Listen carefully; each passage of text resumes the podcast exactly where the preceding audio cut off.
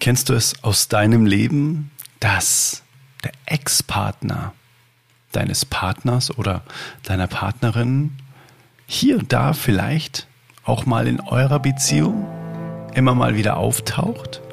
Oder vielleicht ist deine Partnerin, dein Partner vielleicht sogar noch gut befreundet mit dem Ex-Partner, mit der Ex-Partnerin? Dann wird es meist sehr spannend. Und ehrlich gesagt ist das auch ganz oft ein Indikator, wo stehe ich denn mit mir selbst? Wie ist mein Selbstwert? Mein Selbstbewusstsein? Wie sehr bin ich mir meiner selbst bewusst? Oder habe ich hier und da noch Triggerpunkte, wenn es darum geht, der Ex-Partner ist hier und da noch präsent und ich habe da sowas wie Eifersucht oder ich habe da sowas wie eine Wut vielleicht sogar. Dann ist diese Podcast-Folge, der Soul Talk mit meinem lieben Freund Steffen Kirchner, perfekt. Denn wir reden genau darüber. Die Rolle des Ex-Partners in einer aktuellen Beziehung oder vielleicht auch sogar die Macht. Was hat denn der Ex-Partner vielleicht hier und da sogar noch für eine Macht in der aktuellen Beziehung? Und was für ein Indikator kann der Umgang mit dem Thema Ex-Partnerschaft sein? Genau das besprechen wir heute in diesem Soul Talk. Deswegen lass uns direkt reinspringen. Heute gibt es hier einen kleinen Auszug und den ganzen Soul Talk hörst du bei Steffen im Podcast. Den Link findest du wie immer in den Show Notes und jetzt ganz viel Spaß. Let's go Intro. Hey Mother Nature, you're so wonderful. You're full of wonders overall. You are the oldest soul talk. Wie gut geht's dir? Es geht mir sehr gut sogar. Sehr gut. Ich bin wieder in meinem Büro. Ich habe wieder Zeit, mit Bäumen zu sprechen und nicht so viel mit Menschen. also als Kontrasterfahrung auch ganz schönes. Mhm. Kennst du das, wenn du irgendwann so einen, ähm, einen People Overload hast? Ah. Und lustigerweise ist mir noch nie ein Nature Overload passiert. Also weißt du, wo du sagst so, boah, jetzt habe ich die letzten fünf Tage so viele Bäume und so viele Blumen und so viel Wasser gesehen, ich kann es nicht mehr. Aber bei Menschen ist man, geht man das oft so. Ja. Bei der letzten Biene hätte ich echt kotzen können. nee, ist mir auch noch nie passiert tatsächlich. ja. Also das ist einfach, da, ja, also da unterschreibe ich total. Mir wird es auch dann ja sehr schnell zu viel. Mhm.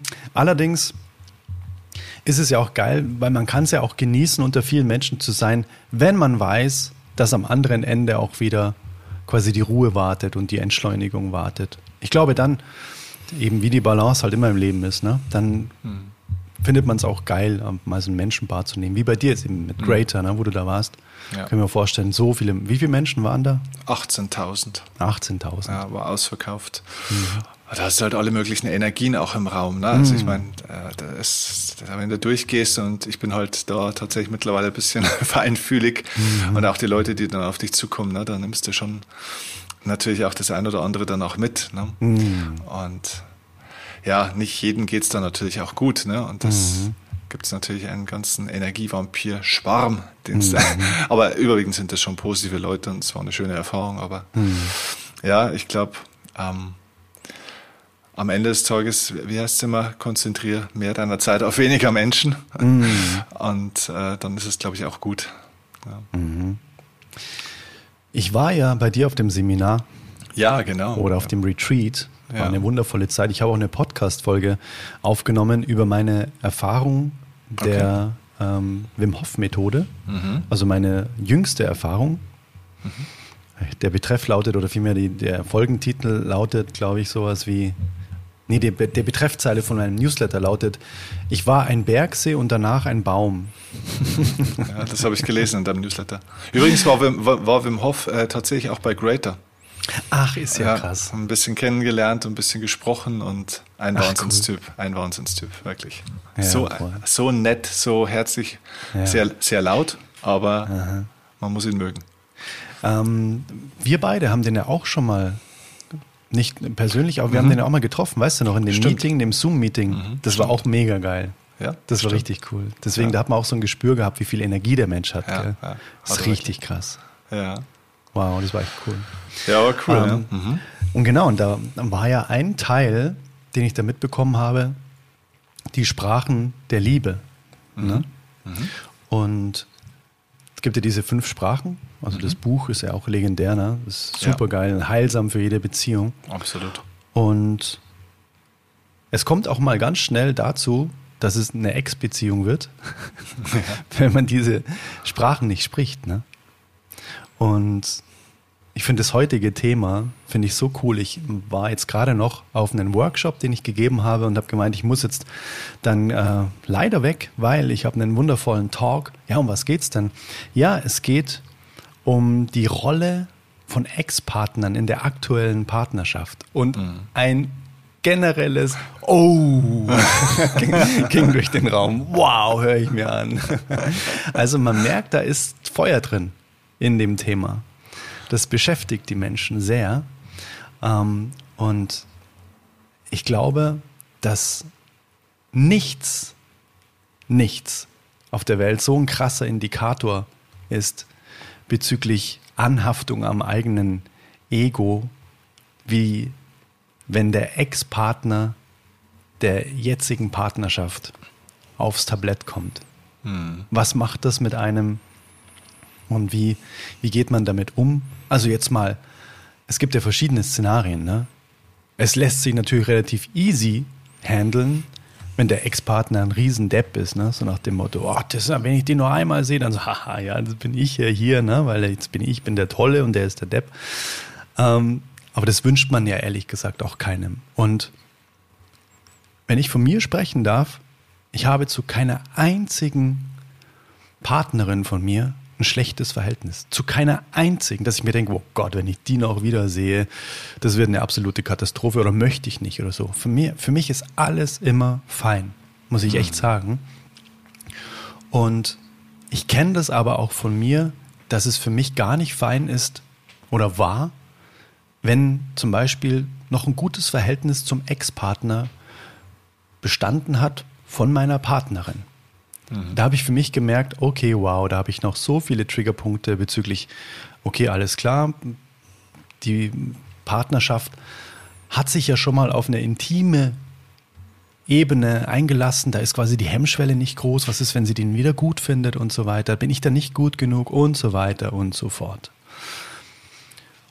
Und das hat sich bei mir Gott sei Dank echt ganz, ganz, ganz stark gewandelt. Und da bin ich so dankbar. Ich hatte letztens mit Alina so ein wunderschönes Gespräch. Ich bin mir nicht ganz sicher, ob das sogar auf dem Heimweg war von irgendeinem Treffen, wo wir uns getroffen haben. Ich bin mir nicht ganz sicher. Äh, Irgendwie war, auf jeden Fall warst du da auch involviert. Und dann haben wir auf dem Heimweg so ein schönes Herz-zu-Herz-Gespräch geführt.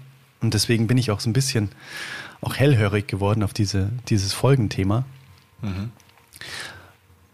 Weil wir haben festgestellt, dass man jedem Ex-Partner oder auch jedem Menschen, mit dem man vielleicht auch mal irgendwie eine intime Beziehung hatte im Leben, dass man dem so dankbar sein darf und wirklich dankbar, dass es ihn gibt, weil der Mensch durch die Prägungen, egal ob sie negativ, positiv oder was heißt, ne, also wieder eine Wertung oder ob sie hochschwingend, niederschwingend waren oder prägend oder wie auch immer,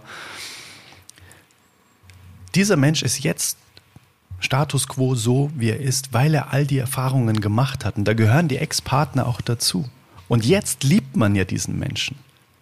Also kann man sagen, vielen herzlichen Dank, dass du dazu beigetragen hast, dass diese Person jetzt so wundervoll ist, wie sie ist, weil sie dadurch vielleicht Wachstumsprozesse angestoßen hat oder wie auch immer. Das ist mittlerweile eine Sicht auf die Dinge, die mir so gut tut, ohne dass ich sie erzwingen muss. Ich muss das jetzt positiv sehen, eigentlich könnte ich ihn umschlagen, aber nein, äh, äh, danke schön, dass, weißt du, das ist wirklich eine ganz wundervolle Herz-zu-Herz-Haltung. Und ich habe aber gemerkt, ohne jetzt irgendwie das so hinzustellen, haha, ich habe es raus, wie es geht. Ich habe trotzdem gemerkt, weil es bei mir auch lange Zeit nicht so war. Also ich weiß genau, wie es ist, wenn es nicht so ist. wenn man da ganz große Probleme hat. Aber weißt du, was ich meine? Ich verstehe, ja. Ja, also ich glaube ja ganz generell, dass, ähm, also das Thema kann man natürlich jetzt ähm, ja von ganz vielen Seiten betrachten. Ne? Also ja, mir, mir, mir geht es äh, ganz ähnlich wie dir. Ich habe auch mit keiner meiner Ex-Partnerinnen ein schlechtes Verhältnis. Mhm. Ich habe zu zweien möchte ich sagen, nee, sagen wir mal, zu einer habe ich gar kein Verhältnis, weil mhm. einfach kein Kontakt mehr da ist. Und wenn wir uns irgendwo mal sehen würden, dann wäre das mit Sicherheit okay, neutral. Ähm, und bei allen, ich würde sagen, mit allen anderen Partnerinnen habe ich, äh, also Ex-Partnerinnen, habe mhm. ich ähm, wirklich ein, ein, gutes Verhältnis. Ja? Also mit mhm. äh, einer bin ich sogar wirklich befreundet auch. Mhm. Ist jetzt nicht so, dass wir jetzt irgendwie jede Woche da in Kontakt wären oder so, aber mhm. Aber ja, äh, das ist so. Und ich glaube, dass ähm, über kurz oder lang die Qualität der aktuellen Beziehung ganz mhm. massiv äh, beeinflusst wird von der von dem Ende oder vom Verhältnis zu der Ex-Beziehung oder mhm. zu Ex-Beziehungen. Oh wow, ja, mhm. auf jeden Fall. Ja, und ähm, genau, und, und du sagst schon richtig, ne? Also auch wenn man jetzt auf die andere Seite schaut, ähm, die Ex-Partner meiner Partnerin oder des genau. Partners. Genau. Mhm. Ähm, das triggert natürlich sämtliche Ego-Schichten, die man so hat. Also äh, Selbstwert, äh, Verlustängste, Ganz genau. Vergleichsthemen etc. etc. Ne? Ganz genau. Genau, und äh, das ist schon so, wie du das sagst. Also ich kann das total total nachvollziehen. Und ich kenne das auch, das ist zwar schon lange her, aber ich kenne das schon auch, dass da dieses Eifersuchtsthema schnell mal um die Ecke kommen kann, so nach dem Motto, naja, wenn der so toll ist und so nett ist, warum bist du dann mit dem nicht mehr zusammen? so mhm. ungefähr. Mhm. Also das mhm. hatte ich so mit, mit Anfang 20 hatte ich das vielleicht auch noch. Aber es, es ist natürlich immer ein Spiegelbild des eigenen Selbstwerts. Absolut. Vollkommen. Ja. Das sehe ich ganz genauso. Ja. Und äh, der, der Blick, den du sagst, ne, also zuerst hatte ich kurz ähm, geschluckt, weil du äh, gesagt hast, ähm, man kann ja sozusagen immer dankbar sein, auch für den für den äh, Ex-Partner. Ich hatte es zuerst so gedacht, so ich kann ja immer dankbar sein für meinen Ex-Partner oder Partnerin, die ich hatte, so. mhm. wo ich mal zuerst gedacht habe, naja gut, okay, wenn man natürlich also eigentlich stimmt das auch trotzdem. Ne? ja, aber, stimmt. Ja. Aber wenn jetzt, was weiß ich, eine Frau irgendwie vergewaltigt worden ist oder schlimme Erfahrungen gemacht hat oder Gewalttaten mhm. passiert sind, dann ist es natürlich schon die, die Champions League der mhm. äh, spirituellen Entwicklung und auch Persönlichkeitsentwicklung, dass du dann trotzdem dankbar bist, nicht dem Partner oder Ex-Partner, sondern für die Erfahrung trotzdem. Genau. Mhm. Weil genau das ist der Punkt. Am Ende des Tages macht dich jede Begegnung, die du hast, und jede Beziehung zu dem, der du heute bist. Ja, voll. Und jetzt geht es halt um die Frage, na, ähm, bin ich mit meinem Partner oder mit meiner Partnerin auch so, was heißt zufrieden, aber bin ich glücklich, kann ich das annehmen, wie diese Person ist, oder hätte ich die Person gern ein bisschen anders? Mhm. Und diese Dankbarkeit für Ex-Partner, ne, weil wie du ja sagst, ne, diese Ex-Partner und diese Ex-Erfahrungen mhm. haben diesen Menschen genau zu dem gemacht, der heute ist, und diesen Menschen liebe ich ja äh, hoffentlich. Genau. Mhm. So, aber wenn ich natürlich äh, mein, mein, mein Partner, meine Partnerin mit einem Blick anschaue, so, ja, der muss sich schon noch ein bisschen verändern. Ne? Da brauchen wir hier noch ein bisschen mehr und dort noch ein bisschen weniger. Äh, dann komme ich natürlich gar nicht in, diesen, in dieses Dankbarkeitsgefühl den Ex-Partnern gegenüber, weil die Version, die ich ja als Partner oder Partnerin habe, aus meiner Sicht offensichtlich nicht stimmt und irgendwie so verbesserungswürdig ist. Hm, absolut, ja. Die Frage ist, was macht man denn in einer Partnerschaft, wenn man das Gefühl hat, der Partner reicht nicht aus, so wie er jetzt gerade ist? Was ist denn das für ein Zeichen? Was bedeutet das denn überhaupt? Wie meinst du? Ach so, du meinst also, wenn, wenn ich das Gefühl hätte, Patricia wäre jetzt irgendwie nicht okay, wie sie ist und. Genau. Mhm. Okay. Mhm. Mhm. Äh, ich glaube, dann muss man erstmal ganz massiv an sich selber arbeiten. Ganz, ganz genau, ganz ja. genau. Ich glaube auch, dass das in den meisten Fällen eben die eigene Unzulänglichkeit ist. Weil ja. lustigerweise habe ich letztens von einem wundervollen Retreat-Teilnehmer von dir, habe ich mhm. über Instagram eine Nachricht bekommen und der hat einen Soul Talk von uns angehört und mhm. hat gesagt, hey, du hast am Ende gesagt, man darf ja erstmal selbst genau der Partner werden, den man sich wünscht, wenn man es gerade zum Beispiel in keiner Partnerschaft ist. Ne? Mhm. Und ich glaube, dass es da auch wieder die Champions League ist, wenn man merkt, Oder wenn man sich in Anführungszeichen es rausnimmt, den anderen zu beurteilen, sagt, das ist jetzt nicht so, wie ich mir das vorstelle, dann einfach auch nochmal ganz offen sich die Frage zu stellen, ja, bin ich denn eigentlich so, wie ich mir einen anderen vorstelle? Mhm. Also bin ich der ideale Partner? Genau, weil sogar wenn der ideale Partner für alle, die keinen Partner haben und noch auf der Suche sind, mhm. ja, sogar wenn der ideale Partner neben mir sitzen würde im Großraumbüro mhm. über zwölf Jahre und ich aber nicht der ideale Partner bin, dann kann ich den anderen gar nicht erkennen oder werde nicht erkannt sozusagen. Ja, genau. Ja? Ganz genau.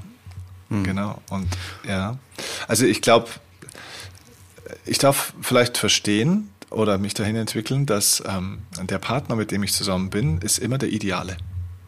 Absolut. Und zwar nicht für äh, im Sinne von perfekt und es macht alles richtig und es ist alles okay. Ähm, und auch nicht im Sinne von, wenn es der ideale Partner ist, heißt es, dass wir auch die nächsten Monate und Jahre und vielleicht bis zum Ende unserer Tage zusammenbleiben müssen. Ideal im Sinne von, das ist genau das, was ich momentan brauche. Ganz genau. Ganz genau. Und auch er. Absolut. Auch der Partner. Genau. Das ist quasi die ideale Realität für beide in der Beziehung, um aneinander zu wachsen. Genau. Um genau mit den Dingen konfrontiert zu werden, die jetzt gerade dran sind. Genau, genau. Und das ist, glaube ich, so, so wichtig, dass, ähm, ja, dass ich äh, sozusagen nicht, also dass ich immer verstehe, es geht um meine Entwicklung am Ende des mhm. Tages auch. Ne? Und dass, wenn mein, mein Partner oder meine Partnerin in irgendeiner Art und Weise mich triggert, ähm, dass es nicht darum geht, dass der Partner sich ändert, sondern dass ich erkenne, was da in mir geheilt werden darf, mhm. äh, dass ich mich entwickle, ja, in welche mhm. Richtung auch immer. Ja? Mhm. Vielleicht auch in dem Sinne, dass ich dann vielleicht eine toxische Partnerschaft, mhm. die mich vielleicht jeden Tag triggert, mhm. äh, dass ich die auch mal loslassen darf. Mhm. Und dann, äh, also jemand, der nicht loslassen kann, braucht jemanden, der ihn so oft triggert, dass er das irgendwann lernt. Ja, voll.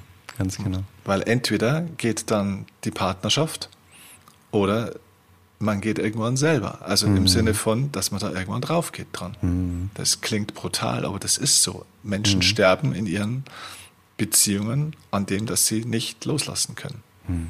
Es ist zuerst emotional und äh, ja, manchmal sogar bis ins Körperliche. Ne? Mhm. Mhm. Das ist einer der größten Stressfaktoren im Leben. Eine unglückliche Partnerschaft. Heißt immer, ähm, Erfolg beginnt zu Hause. Diesen Satz gibt es ja. Mhm. So, ne?